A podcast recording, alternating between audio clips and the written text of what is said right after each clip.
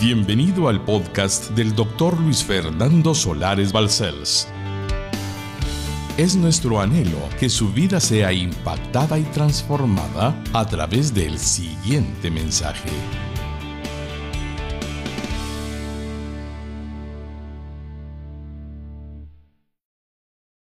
El desaliento y la depresión no le agradan a Dios para nada. Así que ánimo y confiemos en Él. Así es que vamos a comenzar por pedirles que vayan al libro de Job, capítulo 42 y versículos 1 al 17. Respondió Job a Jehová y dijo, yo conozco que todo lo puedes y que no hay pensamiento que se esconda de ti. ¿Quién es el que oscurece el consejo sin entendimiento? Por tanto, yo hablaba lo que no entendía, cosas demasiado maravillosas para mí que yo no comprendía. Oye, te ruego, y hablaré. Te preguntaré y tú me enseñarás. De oídas te había oído, mas ahora mis ojos te ven. Por tanto, me aborrezco y me arrepiento en polvo y ceniza. Y aconteció que después que habló Jehová estas palabras a Job, Jehová dijo a Elifaz Temanita, mi ira se encendió contra ti y tus dos compañeros, porque no habéis hablado de mí lo recto, como mi siervo Job. Ahora pues tomaos siete becerros y siete carneros, e id a mi siervo Job, y ofreced holocausto por vosotros, y mi siervo Job orará por vosotros, porque de cierto a él atenderé para no trataros afrentosamente, por cuanto no habéis hablado de mí con rectitud, como mi siervo Job. Fueron pues Elifaz Manita, Bildad Suhita y Sofar Naamatita, e hicieron como Jehová les dijo, y Jehová aceptó la oración de Job. Y quitó Jehová la aflicción de Job cuando él hubo orado por sus amigos, y aumentó al doble todas las cosas que habían sido de Job. Y vinieron a él todos sus hermanos y todas sus hermanas y todos los que antes le habían conocido, y comieron con él el pan en su casa, y se condolieron de él, y le consolaron de todo aquel mal que Jehová había traído sobre él. Y cada uno de ellos le dio una pieza de moneda y un anillo de oro. Y bendijo Jehová el postrer estado de Job más que el primero, porque tuvo catorce mil ovejas, seis mil camellos, mil yuntas de bueyes y mil asnas. Y tuvo siete hijos y tres hijas. Llamó el nombre de la primera Gemima, el de la segunda Cesia y el de la tercera Kenem Y no había mujeres tan hermosas como las hijas de Job en toda la tierra y les dio su padre herencia entre sus hermanos. Después de esto, vivió Job 140 años y vio a sus hijos y a los hijos de sus hijos hasta la cuarta generación. Y murió Job, viejo y lleno de días. Como todas las ocasiones en las que hacemos una serie, damos un resumen de las partes que ya hemos visto. Voy a ser breve para que podamos abarcar el tiempo necesario. ¿Quién iba a decir que el sufrimiento de Job, que todos entendemos y oímos de él, tuviera un final feliz? ¿Quién? Para comenzar, Job jamás lo imaginó. No hay hombre sobre la faz de la tierra, a excepción de Jesucristo, que haya sufrido tanto dolor emocional, sentimental, filial, material y aún corporal con una sarna maligna. Pero Dios le permitió el sufrimiento para mostrarle algo a toda la humanidad. En el libro de Job hay una doctrina esencial para toda la humanidad, ya que sería el primero que él permitiese que estuviera en el canon sagrado de la Santa Biblia. ¿Y cuál era lo que le tendría que dar a la humanidad como una bendita oportunidad de entendimiento de su misericordia y de su grandeza, el plan que Dios tenía para Job que ni Job sabía. Habían muerto diez hijos, le dio diez más. Como los hijos son eternos, porque el alma que habita en su cuerpo es eterna, sus hijos siguieron viviendo en el paraíso. Le dio diez más, tuvo veinte. En cuanto a los criados, probablemente fueron al cielo, porque Job nos enseña la palabra, les enseñaba el temor al Señor, Dios Todopoderoso. Y en cuanto a los animalitos que murieron, usted sabe lo que dice, tuvo el doble. Así es que además sus hijas eran preciosas y alegraban su corazón. Y murió después de muchos años de ser inmensamente bendecido. ¿Cuál es la lección primaria? La lección primaria es que Dios permite el sufrimiento hasta donde podemos recibirlo, pero Él tiene un plan que no va a cambiar en su vida. Por lo tanto, Job es el mejor ejemplo. ¡Qué sorpresa! Así es que con esa verdad, Dios le permitió a Job el dolor más grande que cualquier hombre puede sufrir. Pero Dios ya sabía lo que había de hacer con su vida después y transformó su lamento en baile como lo dijo un día el salmista David. Aleluya. Así como Job, mis hermanos lindos, muchas situaciones han vivido hombres escogidos por Dios, aún los más elegidos. Puse dos ejemplos nada más y no voy a ampliarlos para ser breve. ¿Qué hombre después de tantos años de mucha existencia en la fe cristiana que Dios nos ha pues, permitido, aparece como un líder de la iglesia cristiana evangélica reformada protestante como Martín Lutero? Ninguno como él, el fundador de la reforma protestante del siglo XVI. Y sin embargo, Martín Lutero, pese a que era un gran teólogo, un doctor en teología, conocedor de la Biblia, escribió cada comentario de cada libro de la Biblia de manera excepcionalmente bella. Él tuvo una expresión que demostraba desaliento. Y Abraham Lincoln, siglos después, el presidente más amado de Estados Unidos, aunque fue tan querido y él fue tan exitoso, tuvo expresiones de desaliento igual que Martín Lutero, igual si nos vamos que Pablo, igual si nos vamos que Pedro y muchos más. Por lo tanto, el desaliento es parte de la vida temporal de cada hombre, pero a Dios no le agrada, porque el tener desaliento y depresión indica que no hay confianza en que Él está a cargo de nuestra vida y que Él busca bendecirnos y que todo ocurre para bien. Así es que estoy nada más diciéndoles qué frase dijeron Lutero y Lincoln, parecida. Me siento el hombre más miserable del mundo. ¿Alguna vez? Quizás hemos pensado así. Pues ellos nos enseñan que no eran infalibles. Elías es un ejemplo clave. Por un momento quiso morirse. Mátame, Señor.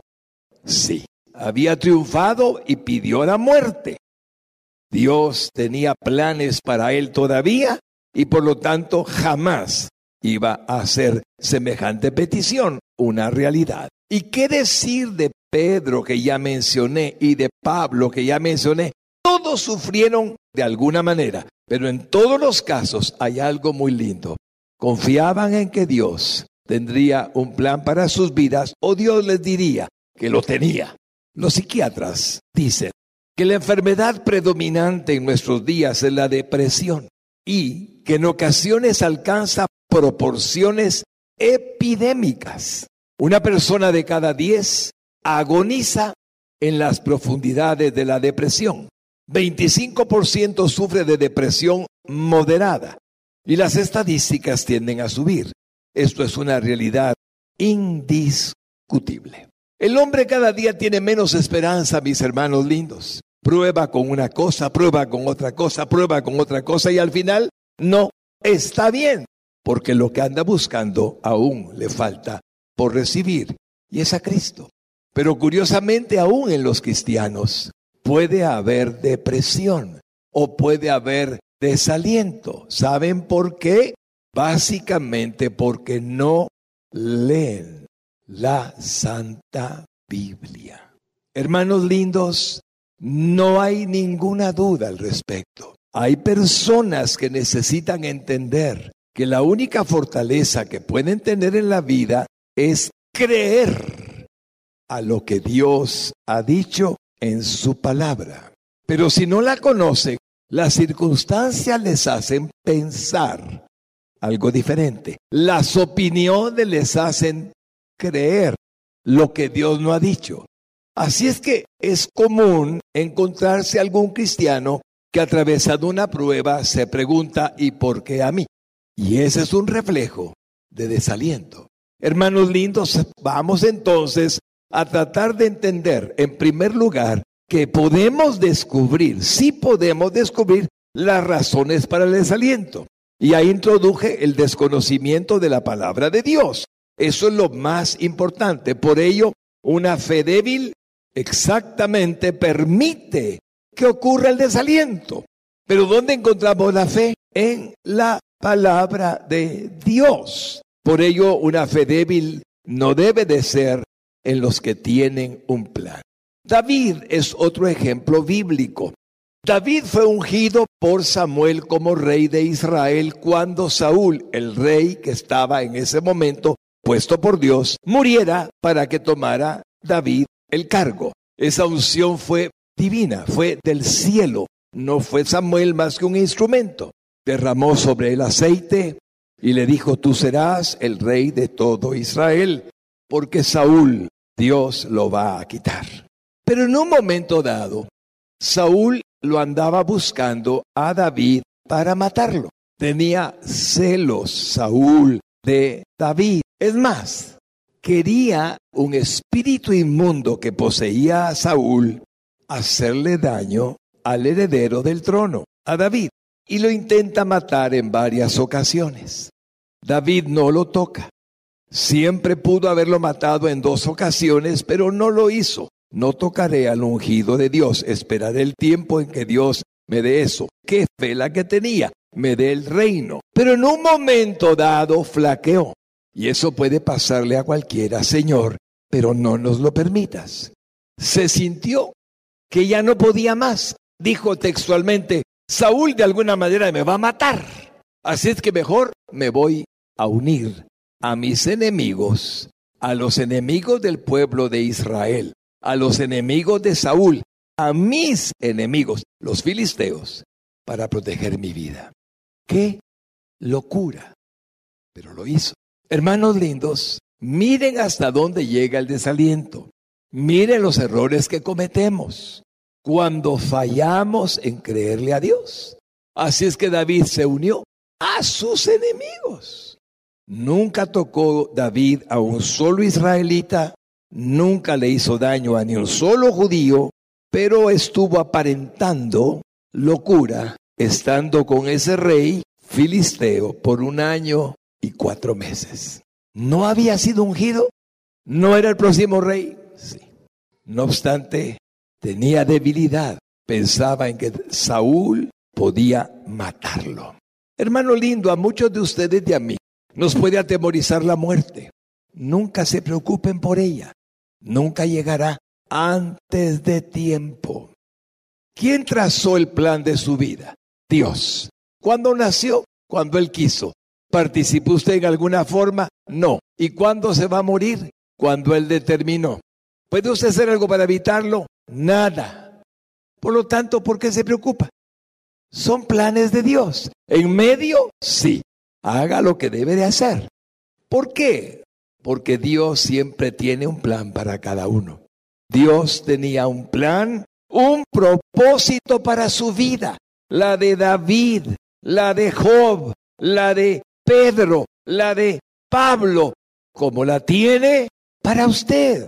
Puede haber muchas pruebas y muchos pensamientos negativos, pero solo serán poderosos si nos olvidamos que Dios simplemente pase lo que pase, hará su perfecta voluntad con nosotros siempre. Que nuestra fe no se debilite jamás ante un Dios que nunca falla.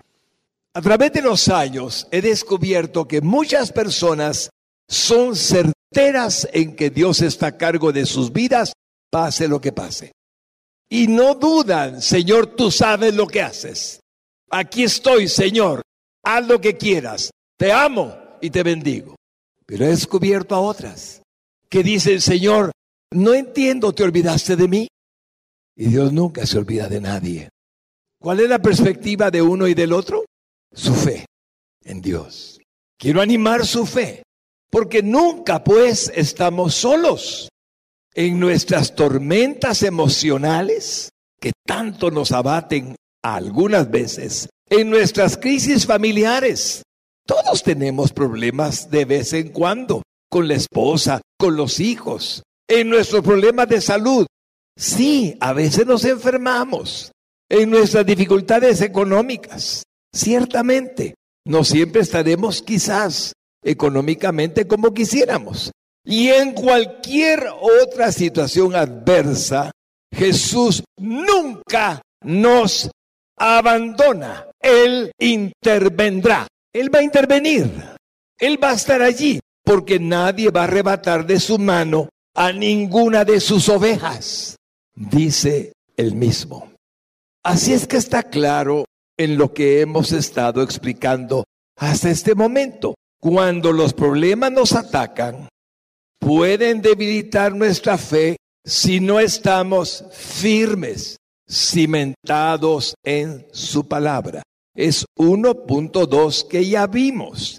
Nótenlo bien, no es que el pastor diga o que alguien le diga, es su palabra, es su santa Biblia, es la escritura la que nos hace estar firmes como un cimiento, como una columna en nuestra vida. Así es que estamos claros que es muy importante recordar que nos ha entregado primero a Jesucristo. El Padre nos dio a Jesucristo. Segundo, nos dio la sagrada escritura. Sí, nos la dio. Tercero, nos envió al Espíritu Santo y está en nosotros. Y finalmente puse un ejemplo sencillo y estamos en una iglesia donde se predica la sana doctrina, que no depende de que alguien nos diga algo para que estemos bien. No, no, es que no depende de alguien, depende de Dios. ¿Qué dijo él? No se preocupe por eso.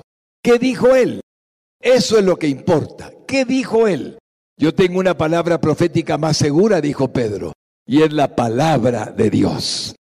En el punto 1.3, tristemente, también vivir o estar con la compañía equivocada abre la puerta al desaliendo cuando Satanás está detrás de esa persona. Analícelo bien el que por primera vez lo lee. Ya lo vimos el domingo pasado. A veces la gente es usada por Satanás para desanimarnos, para desalentarnos, para hacernos sentir mal y no tener fe. Y esa verdad triste está allí a la vista.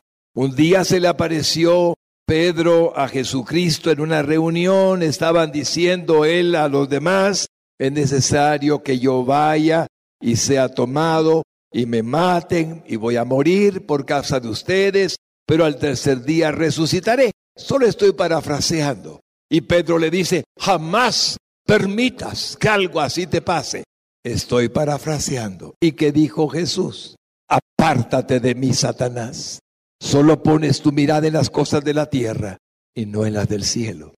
Así es que está claro que Pedro estaba siendo instrumentalizado para crear en Jesús lástima de sí mismo. Pero Jesús nunca permitiría semejante posibilidad.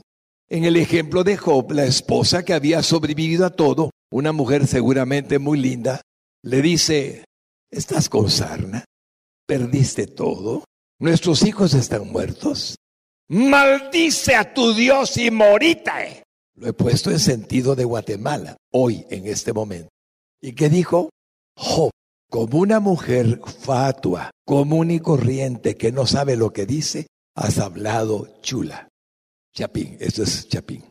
Hermanos lindos, fíjense bien, ¿quién le dijo a Job, morite? su esposa. Pero ¿quién estaba detrás? Satanás. ¿Qué quería Satanás? Que Job maldijera de Dios. ¿Y qué hizo Job? recibiremos de Dios el bien y el mal no lo recibiremos. Qué extraordinario. Qué hombre, mis hermanos. Por algo es un patriarca de la fe. Ahora podemos entender.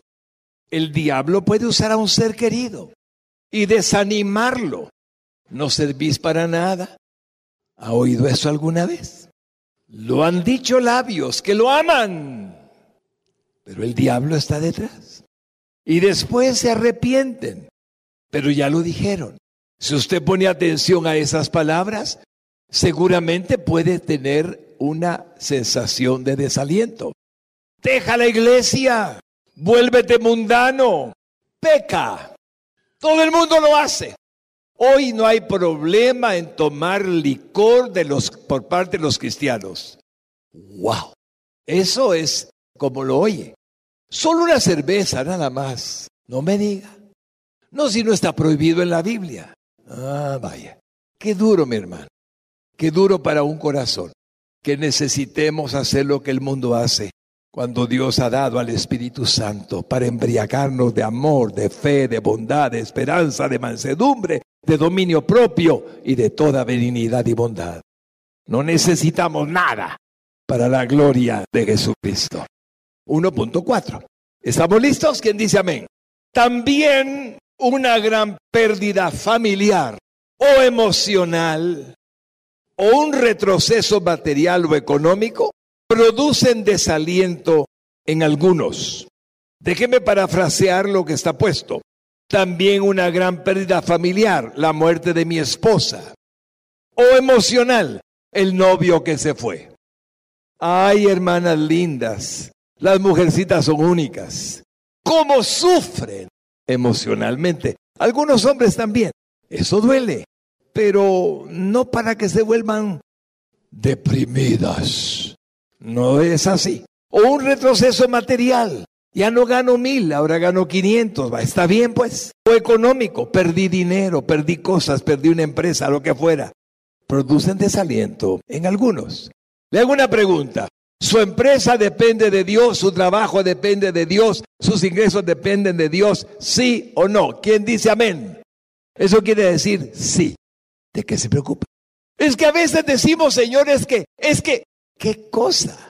Quiero que aprendas a vivir ahora de esta manera. No se preocupen, nada va a pasar con solo aceptar lo que van a escuchar. Permítanme explicárselos. En lo que respecta a la pérdida de bienes materiales, nos desanima mucho a algunos, a otros más, la pérdida, por supuesto, de un ser querido. Pero en lo que respecta a nosotros, podríamos encontrar muchos ejemplos a nuestro alrededor, pero voy a ponerles un ejemplo de la Santa Biblia y estoy seguro que los va a bendecir si Dios me lo permite.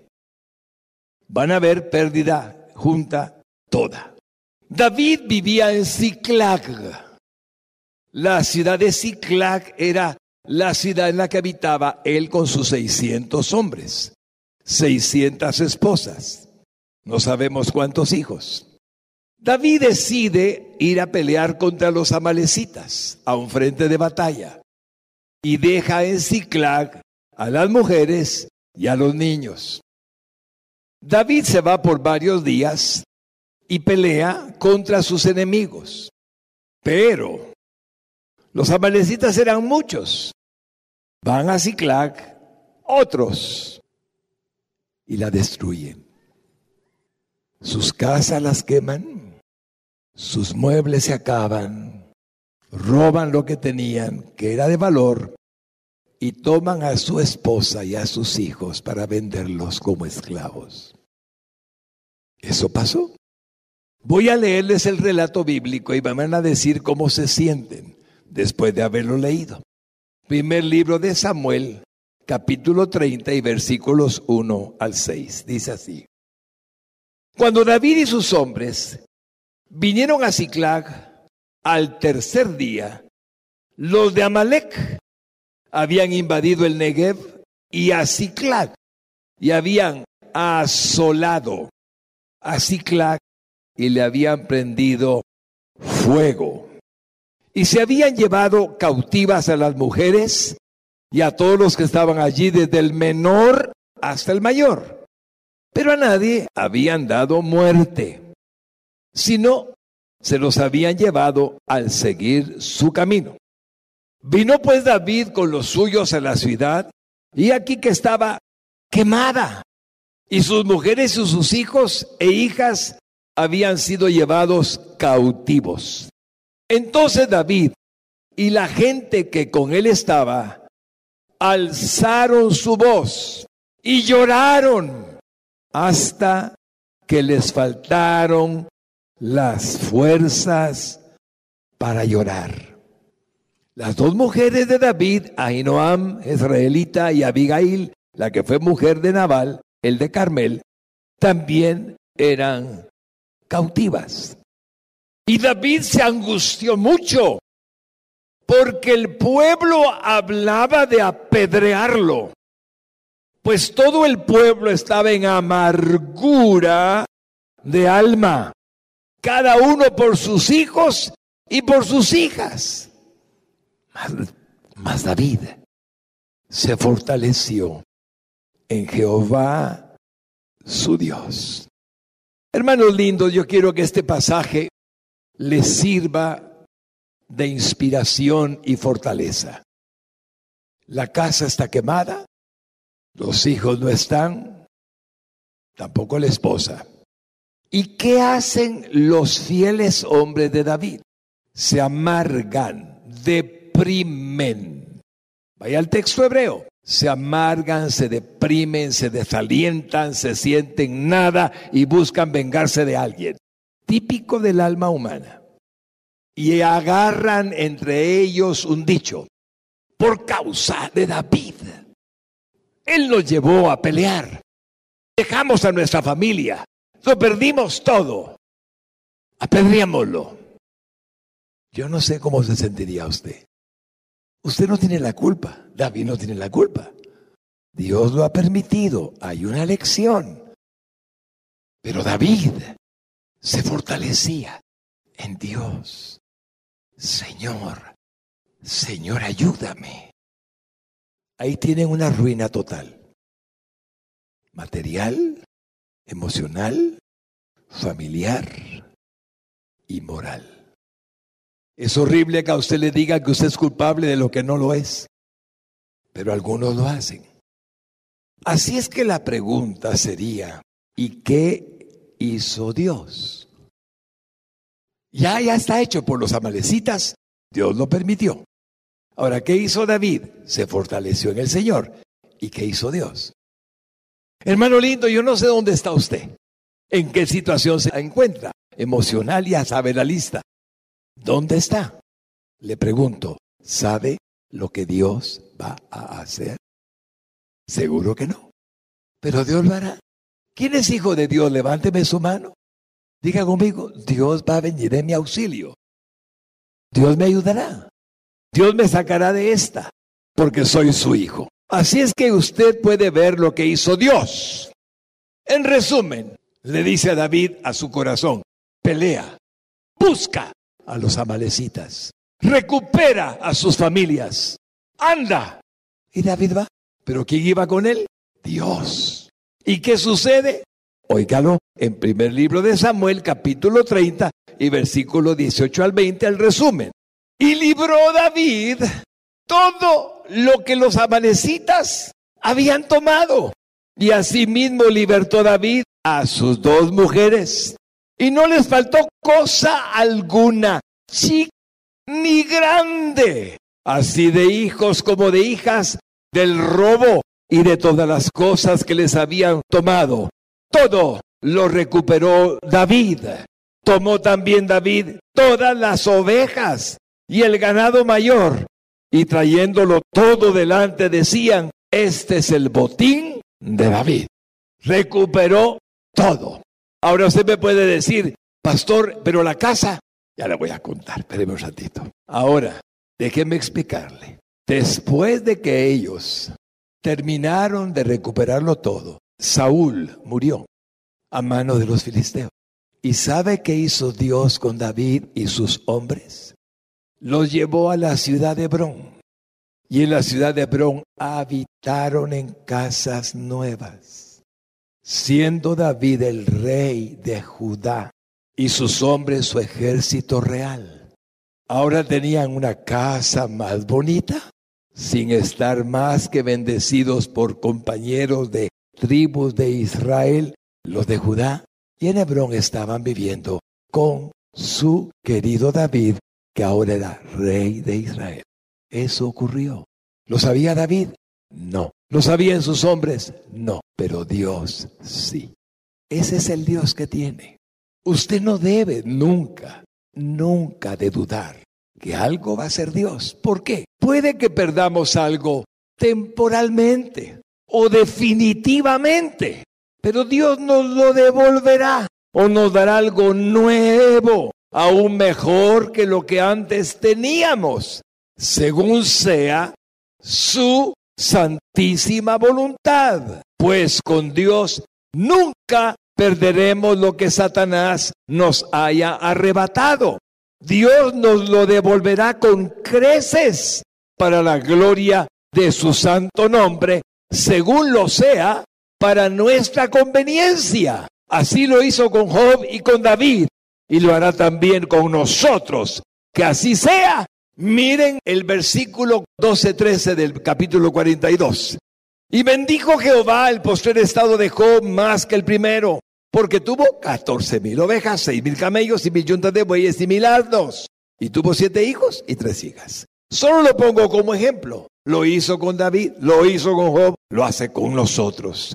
Dice primero el libro de Samuel 2.7 literalmente, Jehová empobrece y él enriquece, abate y él enaltece. Es Dios el que está a cargo de nuestra vida. Él empobrece y él enriquece. Y Él a veces nos hace desanimarnos, pero para que nos levantemos glorificando su nombre. Y todos conocemos la verdad divina de que todo cuanto los cristianos recibimos de nosotros, de nuestra vida personal, cualquiera cosa que sea, su familia, su dinero, sus cosas temporales, tienen una fuente, un origen, y es el cielo. Es Dios desde el cielo el que nos da todo lo que tenemos. ¿Quién no conoce Juan 3:27? Respondió Juan el Bautista y dijo, ¿qué dijo hermano lindo? ¿Lo lee conmigo en voz alta? No puede el hombre recibir nada si no le fuere dado del cielo. Por lo tanto, mis hermanos lindos, es verdad, nosotros necesitamos la bendición de Dios. ¿Y saben cómo es Dios de bueno? En el ejemplo de Salomón se los voy a poner. Salomón tuvo el privilegio de ver a Dios rostro a rostro. Se le apareció el Señor milagrosamente. Cuando digo rostro a rostro significa que él mismo habló con él, aunque nunca vio su rostro, porque Dios es espíritu. ¿Y qué sucedió? Pídeme lo que quieras. Salomón, pídeme lo que quieras y te lo daré. ¡Wow! Es que Dios es el que da. El único que da es Dios. Y oigan la historia sagrada en primer libro de Reyes, capítulo 3 y versículos 11 al 13. Y le dijo Dios, porque has demandado esto y no pediste para ti muchos días, largura de años, ni pediste para ti riquezas, dinero, ni pediste la vida de tus enemigos para que hubiera paz, sino que demandaste para ti inteligencia para oír juicio, he aquí lo he hecho conforme a tus palabras. He aquí que te he dado corazón sabio y entendido, tanto que no ha habido antes de ti otro como tú, ni después de ti se levantará otro como tú. Y aún también te he dado las cosas que no pediste riquezas y gloria, de tal manera que entre los reyes ninguno haya como tú en todos tus días. Riquezas, todo se lo dio Dios. La historia nos cuenta de Salomón, la reina de Sabá, cómo llegó de Saba, cómo llegó y se asombró. Eh, la Biblia nos cuenta todo eso. Pero ¿qué le pidió Dios? ¿Qué le pidió perdón Salomón a Dios? Dame sabiduría para gobernar a mi pueblo. Y todo lo demás le fue añadido. Hermanos lindos, necesitamos la bendición de Dios. Él es quien nos permite todo. Así fue con Salomón y lo es con usted, aunque no se dé cuenta. Aunque no se dé cuenta. Le voy a poner un ejemplo. Aquí hay gente productiva, gente trabajadora, gente digna de ser, Señor, tu hija y tu hijo. Prósperos, bendecidos, hacen bien todo cuanto pueden hacer. Pero también pide Dios algo como lo que Pablo tuvo.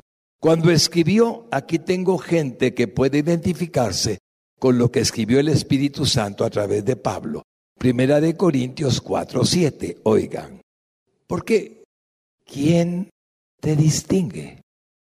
¿O qué tienes que no hayas recibido?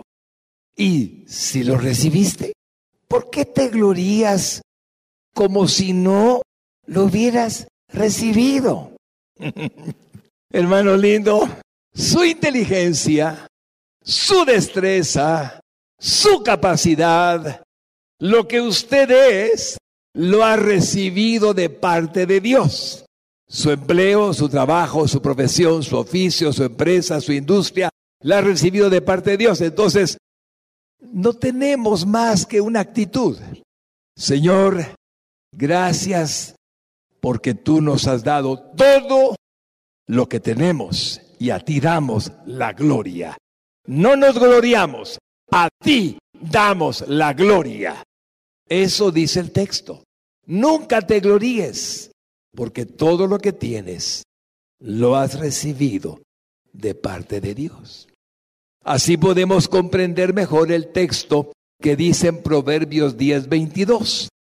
La bendición de Jehová es su bendición, mi hermanito lindo, es la que enriquece y no añade tristeza con ella. Qué lindo.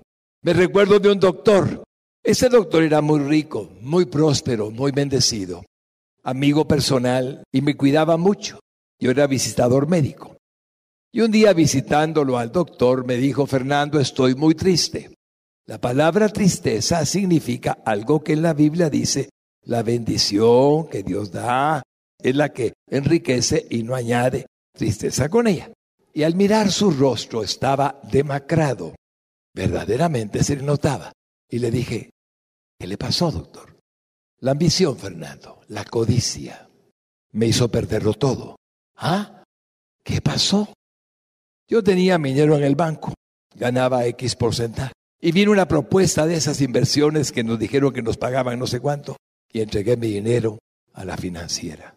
Y perdí todo, porque se fueron afuera de Guatemala y me dejaron sin nada.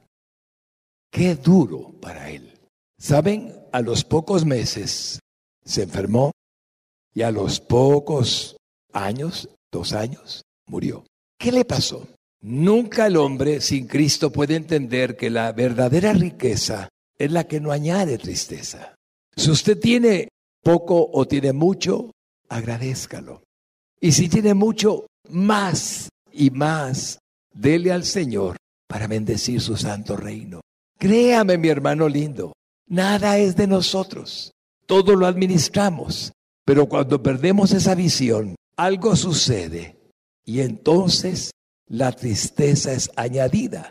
Pero en cambio, cuando estamos en Cristo, en Cristo, hermanos, todo lo que Él quiera hacer es para nuestro bien, pase lo que pase.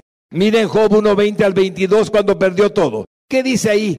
Entonces Job, cuando perdió todo, se levantó, rasgó su manto, rasuró su cabeza, signo de que estaba en luto, y se postró en tierra. ¿Y qué hizo?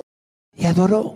Ya no tenía nada. Y dijo, desnudo salí del vientre de mi madre, y desnudo volveré allá. Jehová dio y Jehová quitó. Sea el nombre de Jehová bendito. En todo esto no pegó Job, ni atribuyó a Dios despropósito alguno. Jehová dio, Jehová quitó. El nombre de Jehová sea bendito. Él de verdad nos dice, Confiemos además en la promesa divina. Confiemos además en la promesa divina de que nunca nos faltará nada de lo esencial para la vida. Comida, bebida, ropa, techo y más. Jesucristo cumplirá en usted lo prometido. Y lo prometido en resumen está en el texto sagrado de Mateo capítulo 6 y versículo 25. Mire lo que dice en el nombre de Jesús. Habla Jesús. Por tanto os digo, no os afanéis por vuestra vida, que habéis de comer o que habéis de beber, ni por vuestro cuerpo, que habéis de vestir. ¿No es la vida más que el alimento y el cuerpo más que el vestido? Mirad las aves del cielo que no siembran ni ciegan ni recogen en graneros, y vuestro Padre Celestial las alimenta. ¿No valéis vosotros mucho más que ellas? ¿Y quién de vosotros podrá, por mucho que se afane, añadir a su estatura un codo? Y por el vestido, ¿por qué os afanáis? Considerad los librios del campo, cómo crecen, no trabajan ni hilan. Pero os digo que ni aun Salomón con toda su gloria se vistió así como uno de ellos. Y si la hierba del campo, que hoy es, y mañana se echa en el horno, Dios la viste así, ¿no hará mucho más a vosotros, hombres de poca fe? No os afanéis pues diciendo, ¿qué comeremos? ¿O qué beberemos? ¿O qué vestiremos? Porque los gentiles buscan todas estas cosas, pero vuestro Padre Celestial sabe que tenéis necesidad de todas estas cosas. Mas buscad primeramente el reino de Dios y su justicia, y todas estas cosas os serán añadidas. Así que no os afanéis por el día de mañana, porque el día de mañana traerá su afán. Basta cada día su propio mal. Él cuida de usted, Él lo ama con amor eterno, Él lo protege, lo bendice. Hermanos lindos, quiero que vean el Salmo 37, 25. Eso es una verdad certera. Joven fui, dijo David, y envejecido. Y no he visto justo desamparado, ni a su simiente que mendigue pan. Palabras de verdad. No temamos la parte financiera. Por eso Pablo dijo, miren, yo he tenido mucho y nada, mucho y poco, demasiado y muy poquito. Solamente estoy mostrándole los ejemplos de Pablo. Y Pablo que dijo, miren Filipenses 4:10 al 13, dice así, en gran manera me gocé en el Señor, de que ya al fin habéis revivido vuestro cuidado de mí, de lo cual también estabais solícitos, pero os faltaba la oportunidad. No lo digo porque tenga escasez, pues he aprendido a contentarme cualquiera que sea mi situación. Sé vivir humildemente y sé tener abundancia en todo y por todo estoy enseñado, así para estar saciado como para tener hambre, así para tener abundancia como para padecer necesidad. Todo lo puedo en Cristo que me fortalece. Yo sé que ustedes han recibido la promesa que les ha dado. Nunca vendrá sobre usted ninguna prueba que no pueda soportar y juntamente con la prueba Dios le dará la salida. Pablo entendía muy bien que si Pablo como hombre tenía escasez, Dios se agradaba de ver su conducta. No he comido, no he almorzado, no me han dado nada, Señor, tú me sostienes. De pronto llegaba el banquete. Ahora tengo de más, ya no me cabe. Aprenda a recibir de Dios todo, limitación o abundancia. Pero Dios siempre lo bendecirá. Y hoy termino esta predicación con la pérdida de un ser querido, porque he hablado de la pérdida material. Jamás se desaliente por eso. ¿Saben ustedes que conozco gente que ha vuelto a hacer riqueza después de dos y tres fracasos? Antes en la Fundación para el Éxito me daban toda la información de empresas, de hombres que habían triunfado y habían fracasado. Recuerdo el caso de Tomás Alba Edison, que era un gran inventor. Un día lo llegaron a despertar. Se estaba quemando toda la casa, su laboratorio, su lugar de investigación, todos sus bienes, todos sus inventos estaban ardiendo, quemándose. Él se levantó, se puso su bata, estoy imaginándolo, andaba en pijama, Llegó al lugar, miró a la gente tratando de apagar la casa, el, laboratorio, lo que fuera, y él observando. Y le dicen todos apesarados, Tomás, cuánto siento que sea quemado tu laboratorio. Pobrecito, pero tranquilo. Y los miraba y dijo estas palabras después de oír 20 condolencias. ¿Saben una cosa? En ese incendio se han quemado todos mis errores, todos mis intentos de descubrir lo que he querido descubrir, como la luz de bombilla incandescente, porque antes la luz era puesta con aceite. Así es que allí lo que se ha quemado es mi pasado, pero yo sigo aquí, puedo comenzar de nuevo. Y lo hizo. Y usted abre cualquier diccionario de hombres de la historia, Tomás Alba Edison, y va a leer lo que estoy diciendo. ¡Ánimo! ¡Ánimo! Todavía está con vida. Y si no tiene vida es porque ya lo premiaron ahí en el cielo. Tranquilo. Esa parte es la que voy a entrar ahorita.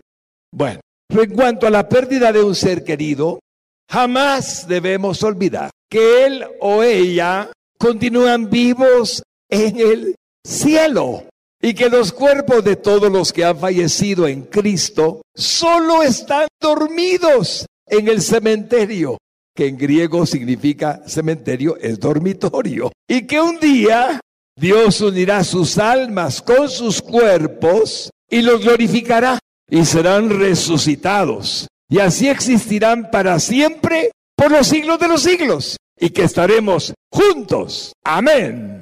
¿Saben ustedes que todos sus seres queridos están vivos? Y que un día volverán a reunirse con ellos cuando hemos muerto en Cristo Jesús.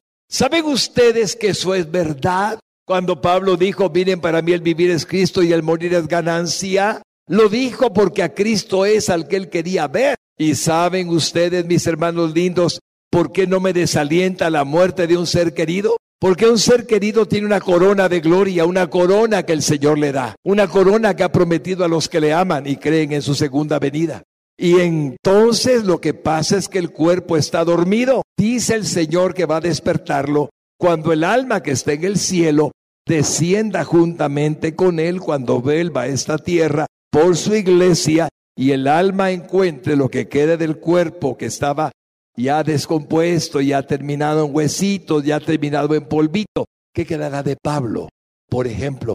Y ahí el alma y lo que era el cuerpo de Pablo se juntan y Pablo surge con un cuerpo, alma y espíritu glorificado. Y Pablo vivirá por los siglos de los siglos de los siglos. Pero también su esposo, también mi esposa, también aquel ser querido, su mamá, su papá. La muerte no es más que separación del cuerpo del alma, o sea, el alma sale del cuerpo y es eterna. Ánimo, ánimo. ¿Y saben ustedes qué pasa con el alma cuando sale del cuerpo? ¿A quién le gustaría ver a Jesús cara a cara? ¿Y saben qué le impide a ustedes ver a Jesús cara a cara? Su cuerpo. ¿Saben por qué? Porque el cuerpo es pecaminoso. Entonces tienen que quitárnoslo, hacerlo dormir. Pero cuando los ojos del alma se abren en el cielo, ¿saben a quién miramos rostro a rostro? A Jesús. ¿A quién le interesa? Eso es ganancia incomparable. Miren ustedes segunda de Corintios 5, 6 al 8 y ahí terminamos. ¿Qué dice? Segunda de Corintios 5, 6 al 8. Así que vivimos confiados siempre y sabiendo que entre tanto que estamos en el cuerpo, estamos ausentes del Señor, porque por fe andamos, no por vista.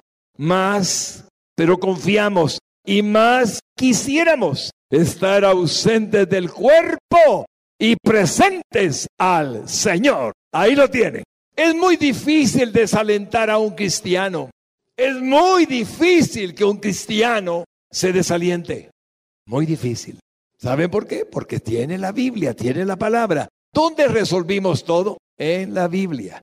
¿Dónde sacamos conclusiones? En la Biblia. Así es que les animo, les animo. Y si alguien está pasando por un periodo difícil, animo. Esta serie seguramente le da bendición para confiar en el mañana.